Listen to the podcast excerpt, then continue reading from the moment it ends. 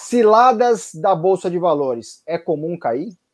Cara, é comum. Eu já caí em várias, né? Então eu vou trazer algumas aqui que eu também já caí. Eu vou, eu vou falar quais que eu já caí, principalmente para as pessoas não caírem, né, de novo. Então, poder, posso começar já, Marcelo? Vai, vai. Vamos começar a questão Show de bola. Day trade. Para mim é uma coisa muito nítida, claro, que o day trade jamais você pode começar a investir em ações pelo day trade. Para mim isso é uma coisa assim, é um suicídio, né? No mercado financeiro, todo atalho esconde um precipício que às vezes você nem tá vendo. Ontem, por exemplo, fiz a live da, da Oi. Uhum. Quanto você tem em Oi? Cara, tenho 100% do meu patrimônio, tenho 80%. Cara, isso não é estratégia, isso é aposta. Eu acho uma grande perda de tempo você ficar tentando encontrar a nova Magalu, porque o tempo que você poderia estar pensando em como abrir um business novo, como gerar mais receita, você fica perdendo esse tempo ali tentando ser o grande esperto, né? o grande malandro que vai encontrar algo que ninguém está vendo. Ou será que os gestores, que são muito mais bem informados que a gente, né, que sabem de muita coisa, que falam com um monte de gente, eles não viram mas você, que é muito inteligente, conseguiu enxergar algo que nenhum gestor conseguiu ver. Uhum. Talvez, mas acho que é uma probabilidade pequena para isso.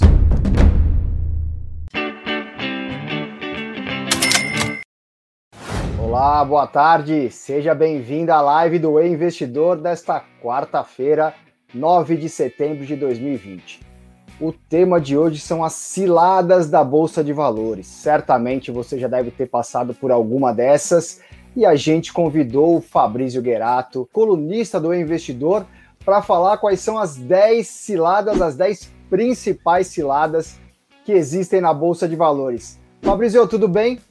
Fala, Marcião, tudo em paz aí? Tudo tranquilo. Que bom que você está aqui para contar essas 10 ciladas, porque eu acredito que eu já devo ter caído em algumas, você deve ter caído em algumas. Com certeza. certamente quem está nos assistindo também caiu em algumas. Fabrício, para a gente dar um passo à frente, então, já nesse aquecimento, ciladas da Bolsa de Valores, é comum cair?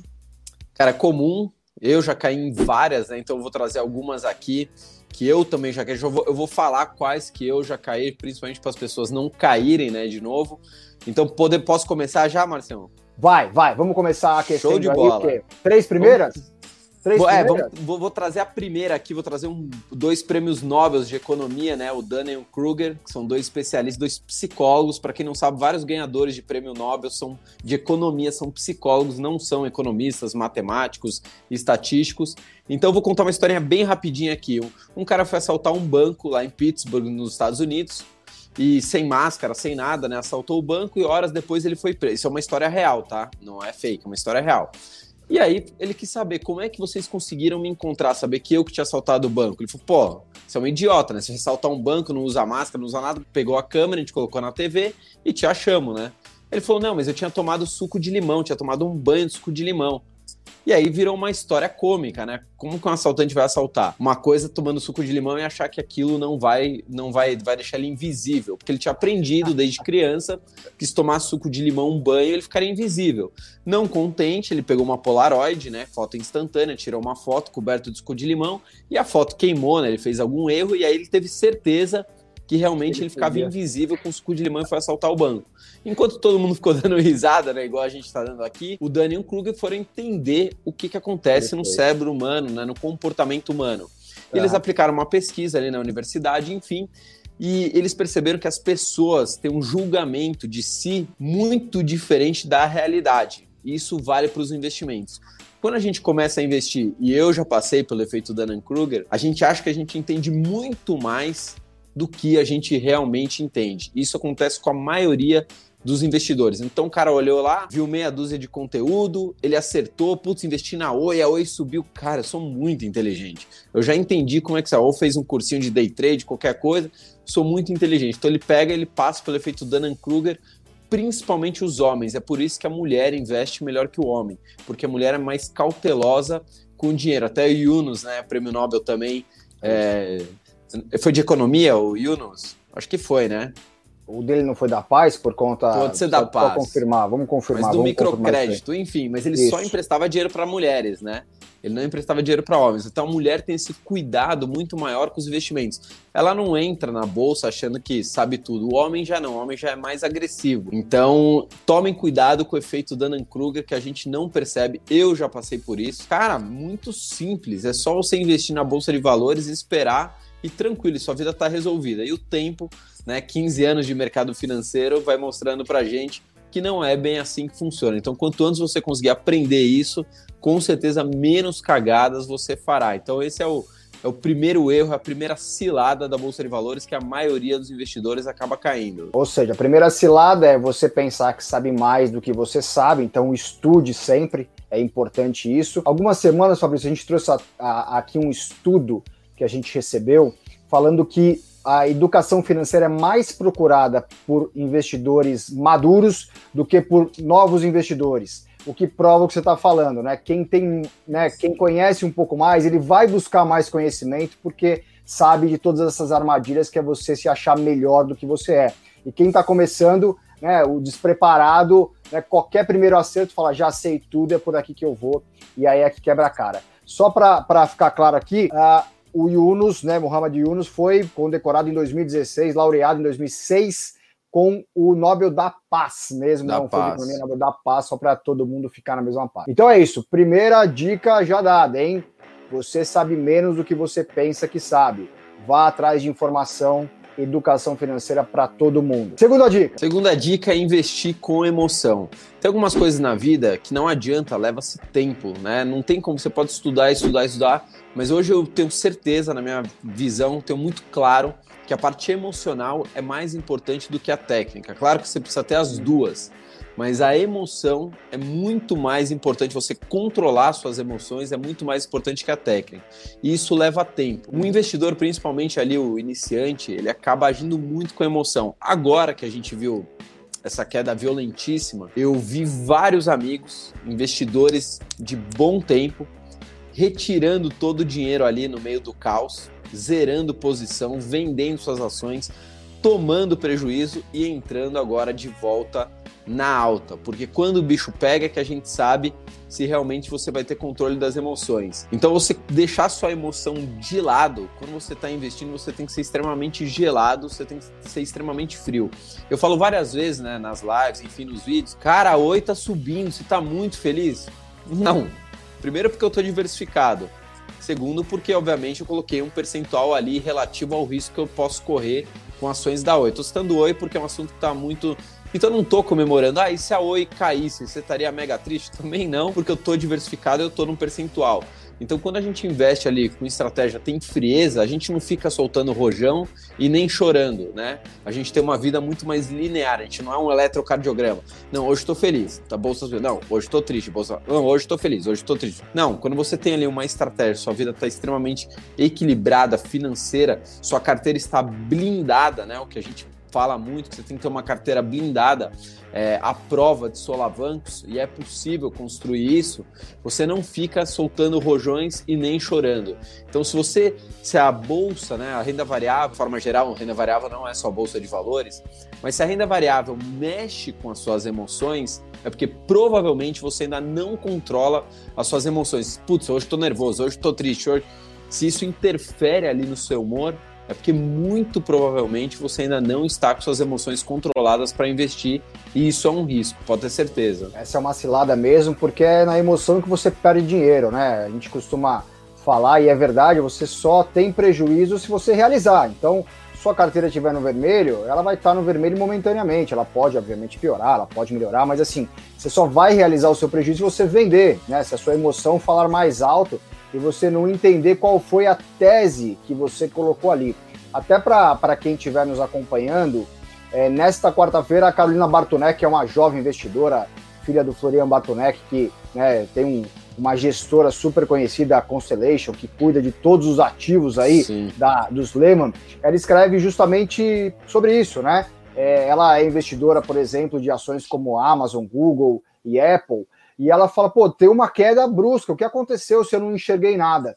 E ela explica qual foi a tese que ela usou para chegar no valor das ações que ela acha justo e porque ela não vendeu no meio, que é o mais importante, que é o que o Fabrício está comentando aqui. Controlar as emoções, que é algo importantíssimo, né, Fabrício? Muito bom, muito bom. Essa é a mais difícil mesmo. Concordo com você, porque a hora que você vê o, o vermelho, o sinal vermelho ali na sua, na sua carteira, te bate um pânico incrível, né? É, pô, imagina, dois circuit breaks no único dia, tudo é. fechando, um monte de gente morrendo, é, todo mundo só falando do caos, morto. Você não tem um emocional ali extremamente tranquilo, principalmente para aportar mais, mais, né? Que foi o que eu fiz. Então, minha carteira, por exemplo, se recuperou um mês depois de todo o caos. Um mês, minha carteira já estava exatamente como estava antes. Diversificação, controle emocional, uma construção de uma carteira de investimentos blindada. Então, isso tudo leva-se tempo, né? Claro, se você puder aprender com quem já passou por tudo isso, eu falo, né? Os inteligentes aprendem, aprendem com os próprios erros, os sábios aprendem com os erros dos outros. É exatamente por isso que a gente está aqui, para falar, ó, você não precisa passar por isso. Outras pessoas já passaram e já quebraram a cara. Não faça isso porque vai dar cagada. Segunda cilada, então, emoções, o controle das suas emoções, que é a parte mais importante. Fabrício, terceira cilada da bolsa. Preguiça. Eu costumo falar, e às vezes o pessoal fica bravo, é igual poupança Cara, eu deixo na poupança porque eu não entendo de investimentos. Eu deixo na poupança porque é seguro. Eu falei, não, você deixa na poupança porque você é preguiçoso mesmo, é um investimento de preguiçoso. Se você sabe mexer, se você tem acesso à internet, sabe mexer no Instagram, manda para os seus filhos WhatsApp, enfim, então você tem acesso à rede. Quem tem acesso à rede tem acesso a conhecimento. E o conhecimento está lá disponível de forma gratuita. Então, você de deixar o dinheiro na poupança é um ato de preguiça. Da mesma forma, você deixar o dinheiro ali na sua carteira, você montou sua carteira de ações e simplesmente não mexer, ah, é muito fácil, é só comprar boas empresas e ficar esperando. Então eu comprei Petrobras, comprei Itaú, comprei Vale, comprei Gerdau, sei lá, e fico lá esperando 30 anos e vai dar tudo certo. Então isso é um investidor preguiçoso e, e, acontece isso lá no passado, há 15 anos atrás, eu também já fui um desses investidores. Tinha um cara no mercado financeiro, que eu não vou falar quem é, porque provavelmente você conhece, mas ele só falava isso. Perguntava, e aí, vai chover ou vai fazer sol hoje? Compra Petrobras. Pô, tudo bem com você? Compra Petrobras. Ele só falava isso. Como se comprar Petrobras fosse a solução da vida, né? Uma empresa boa, a maior empresa do país, não tem erro. E aí a gente viu tudo o que aconteceu com Lava Jato, agora também a crise do petróleo, etc. Não existe nada seguro na renda variável, nada que só suba. Isso ele falava quando o Petrobras estava mais de 50 reais. Quem é novo na bolsa nem sabe que a Petrobras já, já valeu chegou mais. esse valor, né? Exatamente, depois foi a quatro e pouco, né? No auge da Lava Jato, é ficou abaixo de 5 reais. Então não existe, você sempre tem que ter ali uma gestão ativa. Por mais que você seja como a gente está aqui, né? Buy and hold, né? Compra ali, aguarda para o futuro, mas você sempre tem que ter uma gestão ativa com seus investimentos. Você sempre tem que estar olhando o que, que está acontecendo.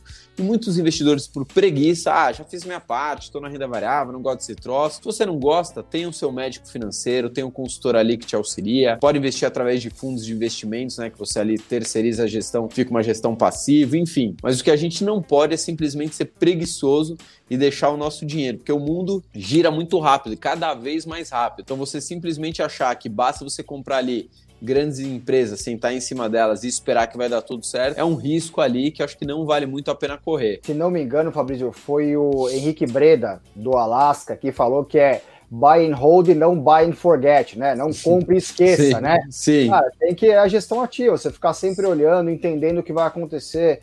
Tem um problema sério com a empresa, né? Uma notícia como essa que envolvia corrupção, envolvia desvio de recurso, você não tem como esquecer a ação lá, né? Você tem que tomar uma, uma atitude rápida com ela até para você achar outras coisas. Então, compre e espere, mas olhando, olhando sempre, né? Cuidando, regando e vendo tudo mais, né? Então, preguiça. Preguiça é a terceira dica aí das 10 ciladas que o Fabrício vai falar aqui. Boa, Fabrício, quarta, hein? Quarta cilada que a gente ainda não entrou. Vamos lá? Vambora. Day trade.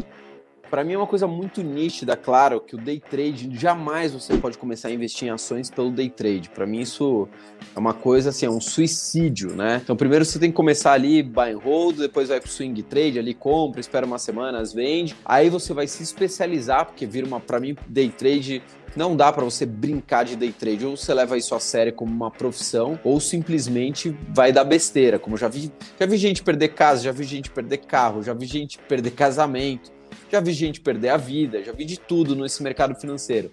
Então, começar pelo day trade, eu acho um risco muito grande, muito elevado.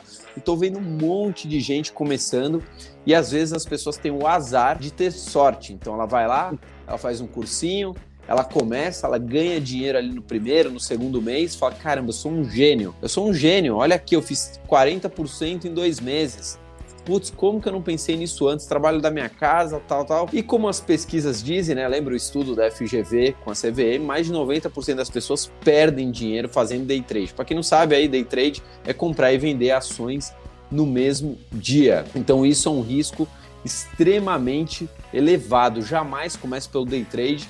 E eu falaria que para você se tornar um, um trader ali profissional, no mínimo, no mínimo, você vai levar ali dois anos de estudo, entre dois e quatro anos de estudo, e é exatamente isso que os traders profissionais sérios do mercado fazem. Então, super cuidado com day trade, porque isso pode literalmente acabar com a sua vida, né? Então, eu falo, o, o buy and hold ele se machuca, o day trade ele morre, literalmente, ele o, o trade mata uma pessoa em vários sentidos. Então, muito cuidado com começar ali sendo day trade. Eu acho que é um risco assim elevado que, na minha opinião, não vale a pena começar assim. Eu acho que é um, é, é um risco, é um risco. É você brincar de cassino sem ter a experiência necessária para isso. Essa é uma dica super importante e muita gente acha que é isso, né? Você conseguir ficar rico da noite para o dia. E os traders profissionais, eles falam isso, né? O quanto eles estudam, o quanto eles eram inexperientes quando eles começaram e começaram e entenderam que foi o longo prazo, cinco, seis anos de estudo, dia a dia no mercado, que foram aprendendo, né? E tem várias histórias, assim, é, é, de operadores do mercado que faziam uma operação com cautela, um dia foram tentar alguma mais agressiva e perderam tudo. Ficaram seis meses devendo para uma corretora e precisaram voltar, assim, as histórias que a gente conhece de bastidor, e muita gente nem quer contar porque a gente só ouve, lê e vê as histórias bem-sucedidas. Mas Sim. tem várias histórias, né? Várias, que não se caminho. recuperaram. É isso. Muitos traders se recuperam. O cara quebrou duas vezes, se recuperou.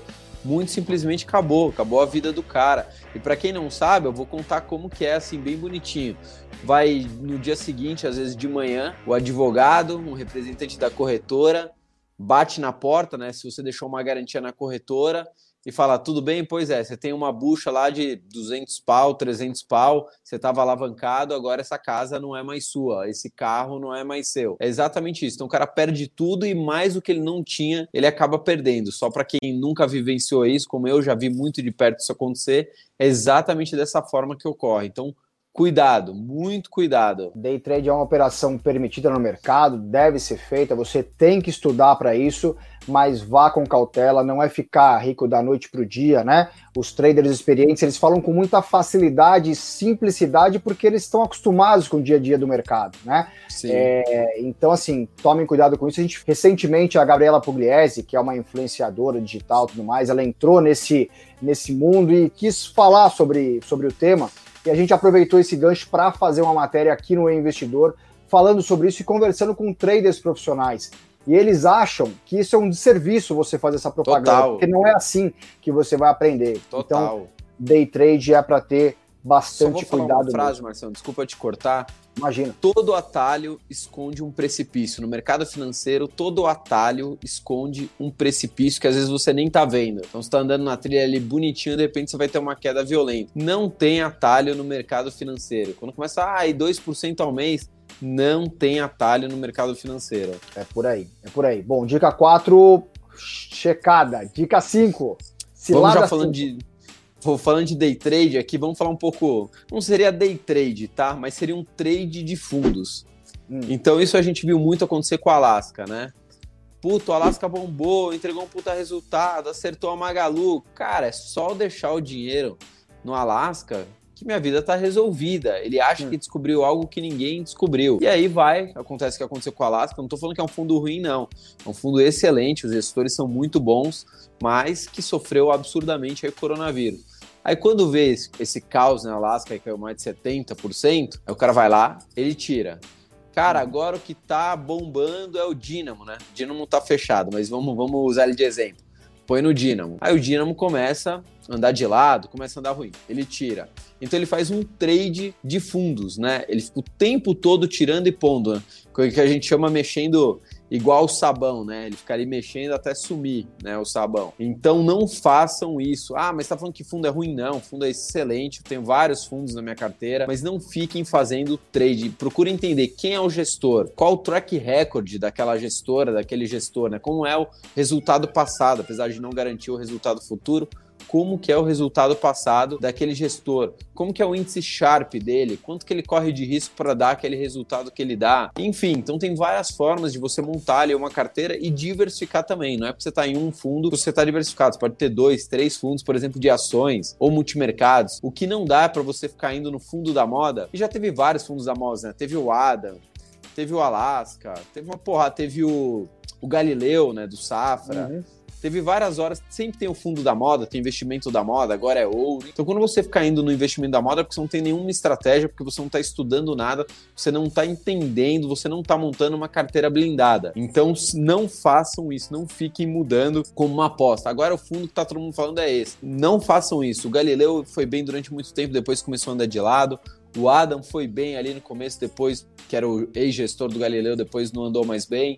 O Alasca aconteceu isso né, no coronavírus, desabou. Então não existe milagre, não existe o salvador da pátria. Existe aquele cara que no longo prazo tem consistência, como Dynamo, como Constellation, enfim, são fundos que têm ali consistência no longo prazo. Fabrício, aquilo que você falou no começo, pessoas, né? É, fundos, pessoas. Né, gestoras são, são pessoas, né? Então, para você entrar num fundo, você tem que é, praticamente estar tá comprado com aquele gestor, de como ele pensa, do que ele enxerga, né? Você está pagando para ele, a taxa de administração que você paga é justamente para ele fazer as escolhas, né? as melhores escolhas é, por você. Então você tem que estar tá comprado com ele. E saber que, cara, nessa caminhada de mão dada vão ter dias bons e dias ruins, né? Então, Sim. olhar o histórico dele para saber como ele passou pelos momentos de euforia do mercado ou pelos momentos de depressão do mercado é importante para saber o que pode esperar você ou não nesse caminho, né? E, e, e, assim, a coisa mais impressionante é que não é só no Brasil que acontece esse trade de fundos, mas no mundo inteiro. O Rei Dalio, que é né, talvez o maior gestor de fundos do mundo, e o fundo dele tem uma performance absurda, fizeram uma pesquisa e boa parte dos investidores não capturaram todo o retorno que ele deu no período, porque justamente quando tem os momentos de baixa que vão acontecer, ele acontece mesmo, as pessoas sacavam dinheiro também. Então pouca gente conseguiu aproveitar tudo que esse fundo ganhou no longo prazo. Então Sim. você vai estar num fundo, aproveite o tal do skin the game, né, que é, muitos gestores falam lá pelo Twitter. Se você acompanha gestores no Twitter, vai ouvir vários falando sobre isso. O Henrique Breda é um que está constantemente falando sobre isso. É você estar tá com a sua pele em jogo também, assim como o do gestor, e caminhando juntos. Gente, dias bons, dias ruins. Escolham e vão em frente, coloquem o seu objetivo, né? O objetivo desse fundo é o quê? É para sua aposentadoria? É para você viajar daqui cinco anos? É mais fácil do que você ficar fazendo essa troca toda, né? É exatamente. Isso. Corretíssimo, exatamente isso. Não fiquem fazendo trade com fundos. Não façam isso que é uma bala de uma cagada. Né? Muita gente já fez. Beleza, vamos falar sobre os grandes investidores. Você fala com o investidor de ações, o cara que, que mexe com ações ali, negocia, o cara que fica o dia inteiro olhando o celular ali igual um maluco, ele sempre vai contar o seguinte, cara, dei uma porrada nas ações da Vale. Ele sempre vai contar os louros, as vantagens e vai menosprezar o que ele perdeu. Ah, perdi um pouquinho ali com o Cogna e tal, meu, mas dei uma porrada com o Itaú. Se você perguntar quanto que realmente você ganhou no ano, ele nem vai saber responder essa pergunta, tá? A maioria das pessoas que investem nem vai saber. Isso vale tanto para as histórias que a gente ouve dos grandes investidores, porque eles falam, meu, só tem gente ganhando dinheiro. Uhum. Não é possível, né? Todo mundo só conta, cara, dei uma porrada, acertei. Enfim, isso também vale pra gente. A gente, às vezes, para querer se enganar, a gente fala: caramba, deu uma puta ali, perdi um negócio. Não, mas eu acertei ali. Então você põe uma lente de aumento ali nos seus acertos e põe uma lente ali nano encolhedora nos seus erros. Então isso é muito comum. Então não fique ouvindo é, esses caras, meu, deu uma porrada, pô, mas você vê isso na vida dele mesmo, o cara com, tá morando agora numa nova casa, o cara tá um novo carro tal. Às vezes você vê aquela pessoa que fica falando sempre contando vantagem, mas você vê que o, a vida dela ali ou continua estagnada ou simplesmente recuou. Onde estão todos esses lucros que toda hora ela fica rotando que ela falou? Isso é muito comum no mercado financeiro. Todo mundo só conta os louros, só conta o que ganha e às vezes a gente mesmo acaba fazendo isso. Então, muito cuidado, não tem só vencedor no mercado financeiro, tem muita gente perdendo dinheiro todos os dias, muita gente. Cuidado com as dicas de quem só se diz vencedor. Essa é uma dica preciosa, Fabrício. E assim, né, as pessoas têm que entender que a vida de nosso dia a dia ou no mercado financeiro não é um comercial de margarina que só tem felicidade, né? O Instagram Exato. é lindo, né? As pessoas só postam fotos ótimas, sorrindo na praia, viajando, né, pôr do sol. Cara, mas para você chegar ali naquele minuto de felicidade, o quanto você teve que suar, o quanto você teve que ralar, o quanto você teve que brigar, né? O quanto você chorou, né? É, é natural isso acontecer, né? É então, isso mesmo. É muito boa.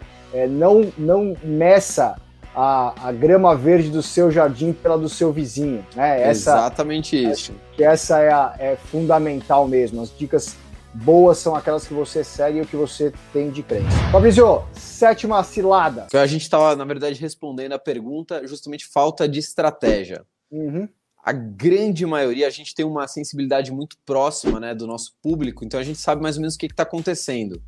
Ontem, por exemplo, fiz a live da, da Oi, Uhum. Quanto você tem em Oi? Cara, tenho 100% do meu patrimônio, tenho 80%. Cara, isso não é estratégia, isso é aposta. Pode dar certo, pode dar errado. Isso não é, pra mim não tem estratégia nenhuma nisso. Então as pessoas investem em qualquer tipo de estratégia. Então, quando você não tem estratégia, Qualquer dica é dica. Cara, ouvi dizer que tal coisa. Aí você vai. Ah, ouvi dizer que talvez isso seja bom. Putz, isso aqui acho que eu errei. Eu, te... eu não tenho estratégia nenhuma, eu não tenho uma carteira sólida. Quando você monta ali uma carteira blindada, uma carteira sólida, você fica fazendo pequenos ajustes, que é o que a gente chama de rebalanceamento. A gente não fica igual uma barata tonta. Puta, agora compra isso, agora vende aquilo, compra isso. Agora, você não fica assim.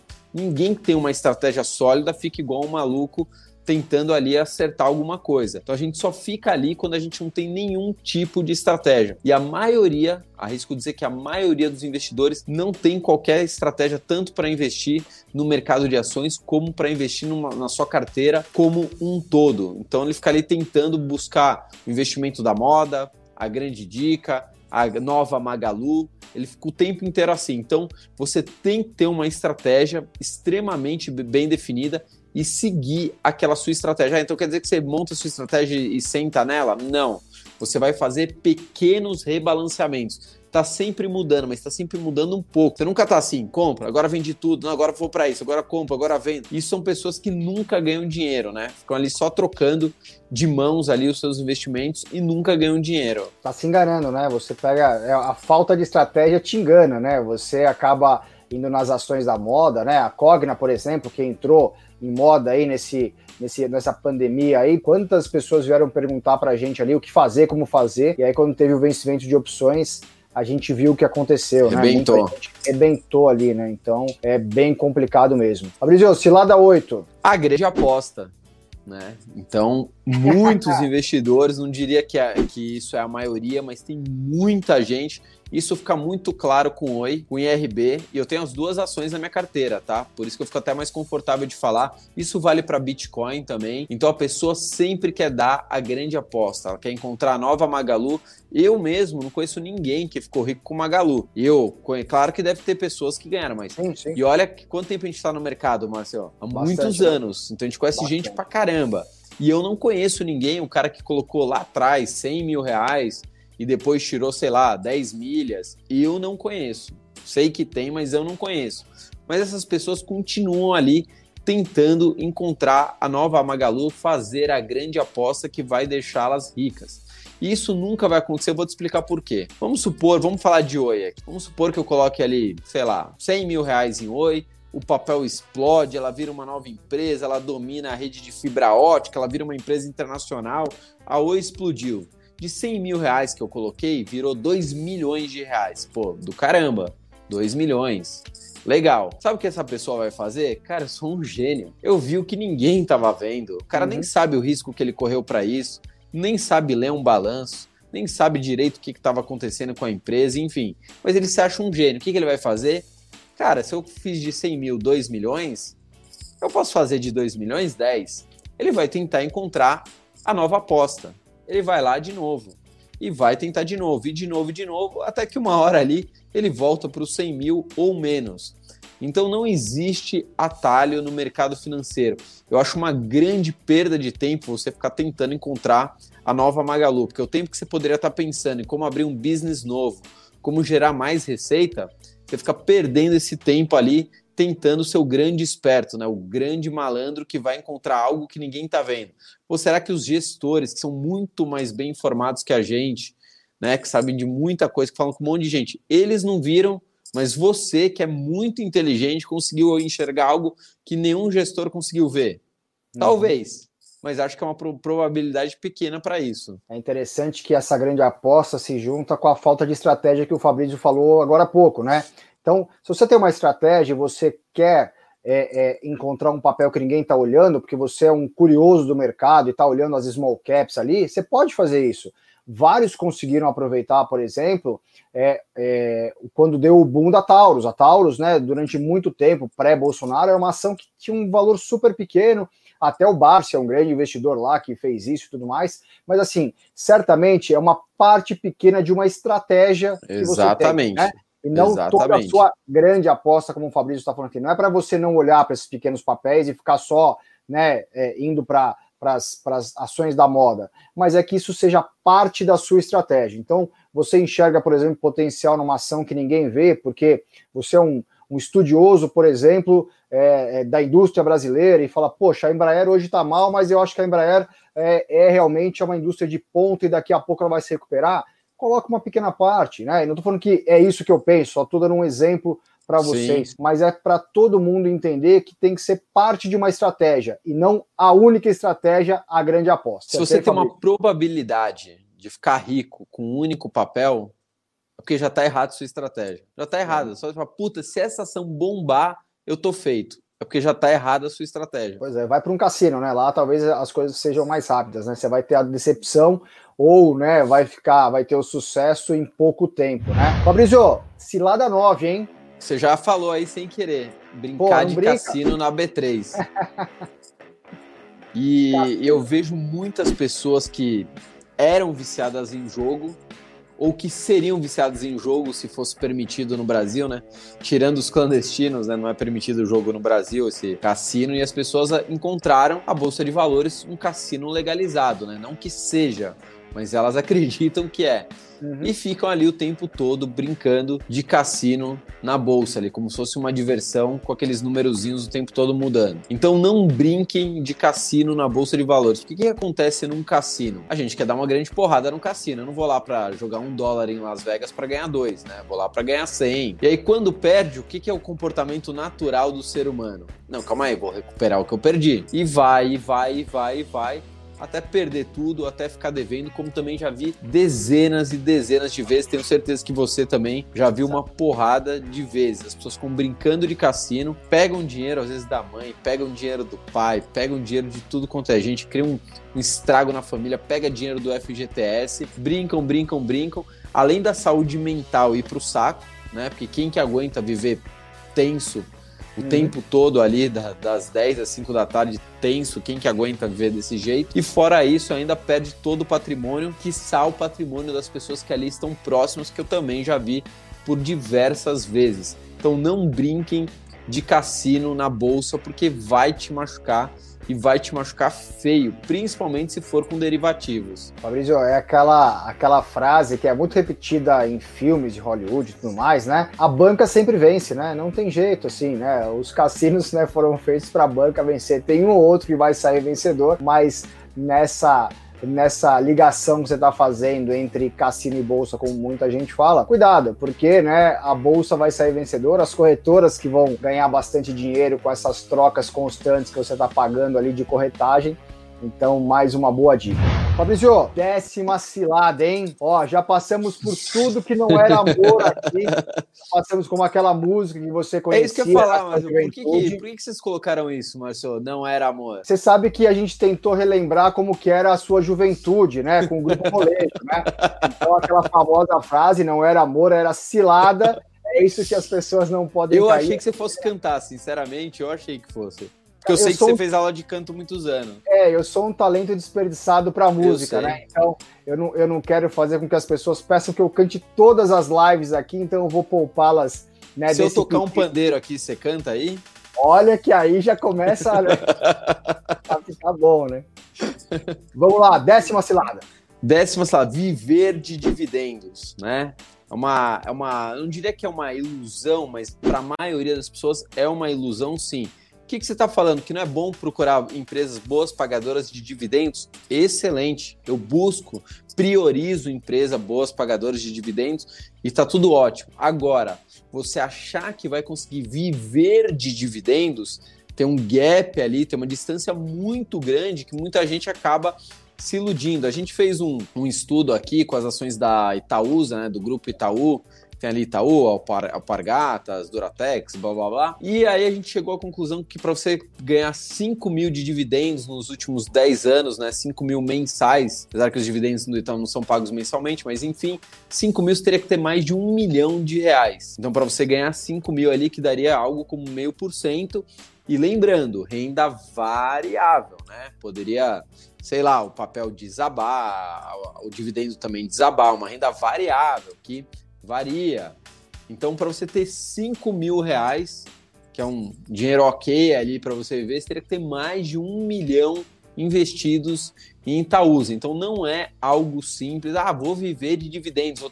Legal, se você, na verdade, viver de renda, né, sem você precisar nunca mais trabalhar, e ainda o seu dinheiro repor o que é perdido com a inflação, é algo ali mais complicado do que parece. Não é algo simples. Então, eu estou dando essa, essa bordoada aí justamente para a gente não ficar se iludindo. Ah, vou só investir para viver de dividendos. Ótimo que você vai investir todos os meses, a disciplina é a parte mais importante da sua vida financeira, ótimo agora existe um gap, uma distância muito grande para você conseguir simplesmente falar, posso ficar em casa que os dividendos vão me sustentar. Isso é uma ilusão para a maioria das pessoas. Ótima essa dica, Fabrício, porque os dividendos é, é, é, um tema muito controverso, a gente recebe muito, mas poxa, quanto eu preciso, como que eu tenho que fazer? E a sua coluna que você falou sobre Itaúsa foi uma das mais lidas aí do, do ah, é? investidor. É? Ela sempre volta porque as pessoas buscam essa informação para tentar entender essa conta, né? Então, concordo plenamente com você, dividendos é ótimo, né? As empresas estão devolvendo para você parte dos lucros, você tem que reinvestir esse dinheiro, é importante também, Sim. mas para viver de dividendos, a história é totalmente diferente, né? É, vai ter uma discussão importante aí sobre dividendos, é, se você vai ter pagamento de tributos ou não. O Paulo Guedes comenta muito sobre isso, né? Ah, então vai deixar de ser importante investir nessas empresas? Não. Essas empresas não. vão pegar esse dinheiro e vão reinvestir no negócio. Então você vai estar. Tá é, recebendo, né, a ação vai estar tá se valorizando de uma outra maneira e a conta é diferente a ser feita. Né? Você Tanto sabia, que... Marcelo, desculpa te cortar, só dois países no mundo não tributam dividendos? É o Brasil e? Macedônia. Que loucura, que loucura. Então, Tanto que as ações americanas, né, elas não pagam dividendos, né? Elas, as empresas reinvestem ali, né? O que, o que parece controverso, mas não é, né? Não, não tem problema nenhum. É, então é sobra. Claro que ó, você quer que cobre dividendos? Claro que não, né? Quem quer pagar mais imposto? Só um idiota. Mas só para você ver que é algo, vamos dizer assim, razoável, né? O mundo inteiro cobra ali é, imposto sobre dividendos. Só Brasil e Macedônia que por enquanto estão isentos. Muito bem, então são 10 ciladas que você acompanhou aqui com a gente. E antes da gente terminar, Fabrício, muita gente perguntando sobre os BDRs que vão começar a ser é, negociados aqui no Brasil em pouco tempo. Ainda falta um final né, de regulamentação ali pela CVM. A gente trouxe isso no investidor também, era para ter começado em setembro. A B3 já autorizou, mas a CVM não ajustou ali. Então a gente está de olho nisso para saber quando de fato começa, começam as negociações. E já perguntaram ali atrás quais seriam as ações americanas que você enxerga maior potencial, que você indica. E ao que você vê aqui também o João perguntando sobre BDRs. O que você pode falar um pouquinho para a gente? É, a B3 na verdade ali fez, né? B3 junto ali com a, com a CVM, justamente por perda de receitas, né? Então, o pessoal investindo lá fora, as empresas abrindo capital lá fora, principalmente por causa das ações superordinárias, né? Que faz ali você ter o controle mais facilmente da companhia quando você abre o capital nos Estados Unidos. A gente viu a XP, a Stone, PagSeguro, essas três que eu me lembro, assim, de, de cabeça, foram empresas brasileiras que abriram lá fora. É, mas hoje, assim, a gente tem BDR, mas a gente tem uma facilidade de investir diretamente nos Estados Unidos muito grande. Né? A gente até fez um vídeo sobre algumas desvantagens das BDRs. Então você tem corretoras aí, é, não diria brasileiras, né? mas que são geridas por brasileiros. Né? A gente tem o caso aí da, da Avenue, né? que é gerida por brasileiros e é uma corretora americana focada em atender brasileiros que você consegue investir diretamente.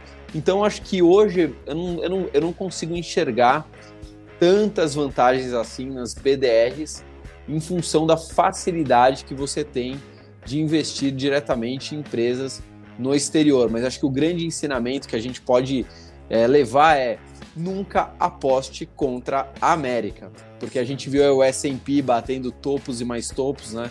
De novo, a economia americana, até que se prove o contrário, se recupera de tudo. É avião que é jogado contra as torres gêmeas, é crise imobiliária, é furacão, é coronavírus, é guerra. A economia americana sempre se recupera, pelo menos até agora. Então, ensinamento do Warren Buffett, nunca aposte contra a América. Pelo contrário, aposte a favor da América. Esse, esse mocinho que está na sua camiseta e na minha também, né, que, que deixou essa frase numa das... Foi agora, né, na, na, na, na última. Na assembleia anual que ele fez, né, a primeira assembleia virtual que ele fez, ele falou sobre isso. E realmente, né, com a força financeira que os Estados Unidos têm e o Powell imprimindo dinheiro, não tem jeito né, deles não se, não se recuperarem. Mas é isso, o BDR tem que tomar cuidado, ele você, é, é não que não seja bom, né? É só você entender qual a conta que funciona para você entre comprar direto uma ação ou um BDR que você paga taxa de administração, né? Ele funciona como um, título, tem que ter um banco emissor aqui no Brasil então é importante você ter essa conta na cabeça para não achar que você está comprando diretamente uma ação de Amazon, Apple é, e qualquer ação que esteja listada nas bolsas americanas, né, as mais de 500 ações. É um novo mercado para o Brasil, obviamente, é, vai ter um aprendizado, uma curva de aprendizado, então não mergulhe de cabeça, tome cuidado, né? Pode ser a décima primeira dica, Fabrício, aí, ó. Exatamente. Não mergulhe de cabeça, né, no que está acontecendo, né? Que aí Exato. fica muito complicado. Fabrício, obrigado, viu? Uma horinha de bate-papo leve, mas com dicas essenciais para quem nos acompanhou aqui. Obrigado pelo convite, mas se vocês precisarem da gente aqui, qualquer momento estamos juntos. Sem dúvida nenhuma. Então você que nos acompanha sabe, toda terça e quinta o Fabrício, 1 bilhão Educação Financeira, um canal de grande sucesso aqui no YouTube tá também no Investidor, uma coluna especial pra gente, com um vídeo embedado, tudo que você precisa saber tá ali. Mas, se não me engano, tem um sorteio também no, no Instagram, é isso? Você tá é, fazendo? Sempre, exatamente, sempre no Instagram YouTube, só para quem é inscrito nas redes, tá? Quem tá de passagem, a gente agradece a audiência, mas não ganha. Então a gente está sempre distribuindo aí nossas camisetas, livros, caneca aqui também, ó, canequinha também que distribui. Então, para quem está nas nossas redes, está sempre ganhando, o Telegram, enfim. Boa, então, ó, você que está querendo, né, tá bem vestido como o Fabrício como, como eu aqui, com o Buffett no peito, é, entra lá para você saber como funciona, tá certo? Obrigado pela sua audiência. Semana que vem, 11h30 da manhã, o assunto é Pix. O Pix que vai vir para revolucionar as transferências digitais, as transferências eletrônicas, vai ser o nosso tema. Os convidados, Banco Central, um técnico do Banco Central vai estar aqui falando com a gente. O Nubank vai estar aqui também contando como o Nubank está se preparando. E a Roland Berger, que é uma consultoria para falar como isso vai mexer com o mercado brasileiro. Muitas ações, obviamente, o seu bolso, né, os seus investimentos podem mudar depois do Pix. Te vejo semana que vem.